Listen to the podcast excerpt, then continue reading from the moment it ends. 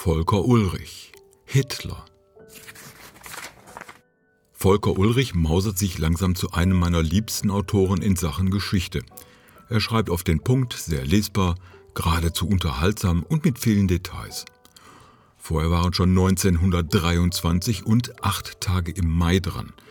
Im Vergleich zu den früheren Werken ist Hitler eher ein schmales Büchlein. Ich habe es trotzdem bestellt, obwohl ich meinte, es bräuchte jetzt nicht unbedingt die ganz neuen Erkenntnisse. Meinen Irrtum gestehe ich ein. Ulrich widmet sich dieses Mal der persönlichen Vergangenheit des NS-Diktators, wie er sich an die Macht arbeitete, was für ein Mensch Adolf Hitler überhaupt war und im weiteren Verlauf der Geschichte bis zum bitteren Ende. Für Hitler und Deutschland. Seinen Reiz holt das Buch aber nicht nur aus Daten und Fakten, sondern Ulrich bezieht die Umstände und Bedingungen mit ein, wie und warum Hitler auf deutschem Boden eine solche Diktatur errichten konnte. Zwar heißt es immer wieder, Geschichte würde sich nicht eins zu eins wiederholen, aber lässt man die damaligen Umgebungsbedingungen des obersten Nationalsozialisten noch einmal an sich vorbeiziehen, kommen erstaunliche Parallelen zur Gegenwart ans Licht, nicht unbedingt beruhigende. Ulrich beginnt bei den familiären Ursprüngen des Führers und endet mit seinem unrühmlichen Suizid unter der Berliner Reichskanzlei.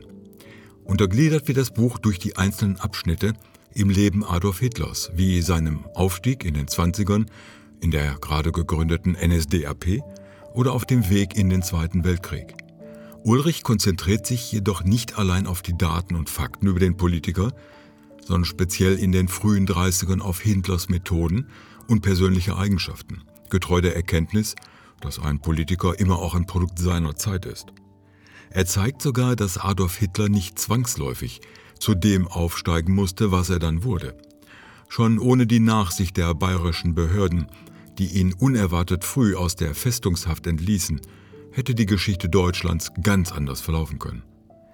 Ebenfalls widmet Ulrich den Wahlergebnissen der NSDAP einigen Raum und macht sichtbar, dass der Aufstieg Hitlers ohne die zwei wichtigsten Krisen, die Hyperinflation in 1923 und die Weltwirtschaftskrise ab 1929 nicht so verlaufen wäre.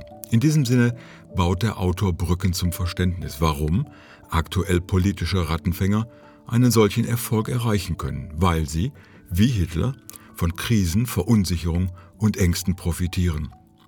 Auch Hitlers Erfolg gründete sich auf Lügen, Verdrehungen und Betrug. Nun hat Volker Ulrich durch seine große Hitler-Biografie eine hohe Expertise.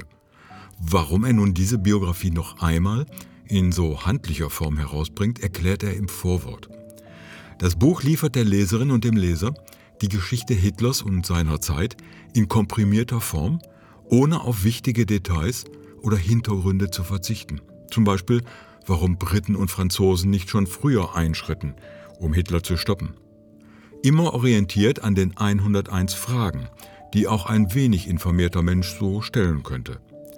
Man muss sich eben nicht durch hunderte von Seiten arbeiten, um eine hinreichend genaue Vorstellung des Dritten Reiches zu bekommen. Somit die ideale Lektüre für Schüler oder Leute, die nicht so ausgiebigen Lesekonsum pflegen. Trotzdem mit großer Detailtiefe und einer hervorragenden Lesbarkeit.